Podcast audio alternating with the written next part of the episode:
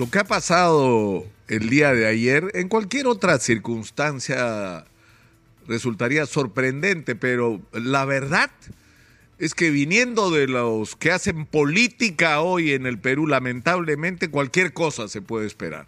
Fíjense ustedes, ¿ah? nos hemos pasado los últimos dos años, desde las elecciones del 2021, con el siguiente discurso. Por un lado, el señor Vladimir Cerrón diciendo que él había ganado las elecciones, es decir, su programa, no el voto por el profesor Castillo, que fue el que ganó las elecciones, ¿no? Ese voto esperanzado de gente que pensó pues que Castillo, como venía de abajo, como era un maestro rural, iba a gobernar finalmente a favor de los más pobres pero en ningún momento fue un voto ideológico por el comunismo, por hacer en el Perú un gobierno igualito al de Venezuela. Nadie votó por eso.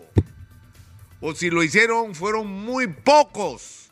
Porque si Vladimir Cerrón iba solo con su partido a las elecciones, no metía un solo congresista. Pero en fin, no tuvo todo este tiempo con el cuento de que había que hacer una asamblea constituyente para imponer al, al Perú su programa su punto de vista, su planteamiento. Y declaró prácticamente como demonios, como lo ha hecho desde que ejerce la política, a todo aquello que oliera a Fujimorismo, ¿no? a la herencia de Alberto Fujimori. Y en el otro lado, hemos tenido a los señores de Fuerza Popular y en particular a Keiko Fujimori, diciendo varias cosas muy graves. La primera que le habían robado la elección. No se ha acreditado una sola prueba, una, que justifique esa afirmación. Porque lo que ocurrió es que perdieron las elecciones, las perdieron por burros.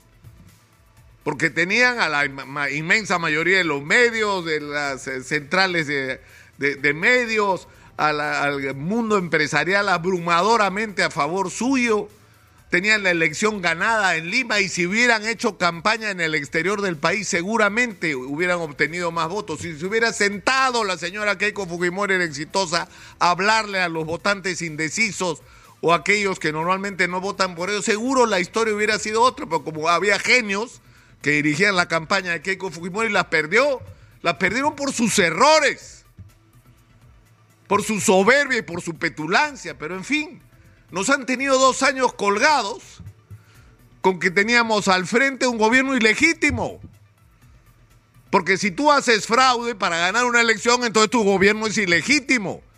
Y han pasado dos cosas en los últimos meses. Ahora resulta que Dina Boluarte, que hasta hace unos meses había sido electa como producto de un fraude, entonces era ilegítima, era la presidenta legal y constitucional del Perú. Oh, sorpresa, cambiaron de opinión. Entonces nos han tenido jodidos dos años con el cuento del fraude para terminar diciendo que la señora Dina Boluarte sí es la presidenta constitucional. Y ahora les parece a, ellos y a los otros absolutamente normal que estén sentados en la misma mesa directiva del Congreso por las componendas esas que se hacen en la política peruana y están orondos como si no hubiera pasado nada, como si esto fuera la cosa más natural. Esta es la prueba de la tremenda irresponsabilidad con respecto al país con la que actúan los políticos. Porque yo digo lo siguiente, si hoy es posible una alianza entre Perú Libre y Fuerza Popular, con el apoyo de los señores de Alianza para el Progreso que como les dan la presidencia están contentos, y de Avanza País, que vamos a hablar claro, lo alquilaron para ir a estas elecciones, para que don Hernando de Soto fuera candidato. Es decir, si eso es posible, yo me pregunto, ¿no era posible esto el 2021? ¿Por qué el 2021 cuando la evidencia de que éramos un país partido por la mitad? Porque éramos y somos un partido, un país partido por la mitad que lo que necesita son entendimientos, que lo que necesita son acuerdos, que lo que requería un gobierno de unidad nacional. Un gobierno donde se decidiera quiénes conformaban el gabinete no en función de las pasiones políticas, sino de las calidades técnicas. Y donde los políticos sacrificaran sus extremos pensando en los ciudadanos y poniendo por delante el interés del país y hacer ese gobierno de entendimiento y de unidad nacional que el Perú necesitaba y necesita hasta hoy. Y no lo hicieron. Y ahora les parece normal y quieren que todos aplaudamos que hacen una alianza que hasta ayer era contra natura y ahora tenemos que aplaudir cuando nos han tenido estos dos años en vilo como país. No tienen derecho, no tienen derecho, sinceramente. Y yo creo que esto una vez más, una vez más, por enésima vez, es la prueba de que quienes están ejerciendo la política en el Perú, quienes tienen el control de los resortes del poder, no lo merecen. No, señor, no deberían estar así, no nos representan. Esta manera tan irresponsable de actuar, de decir una cosa hace dos años y hacer lo contrario dos años, lo contrario.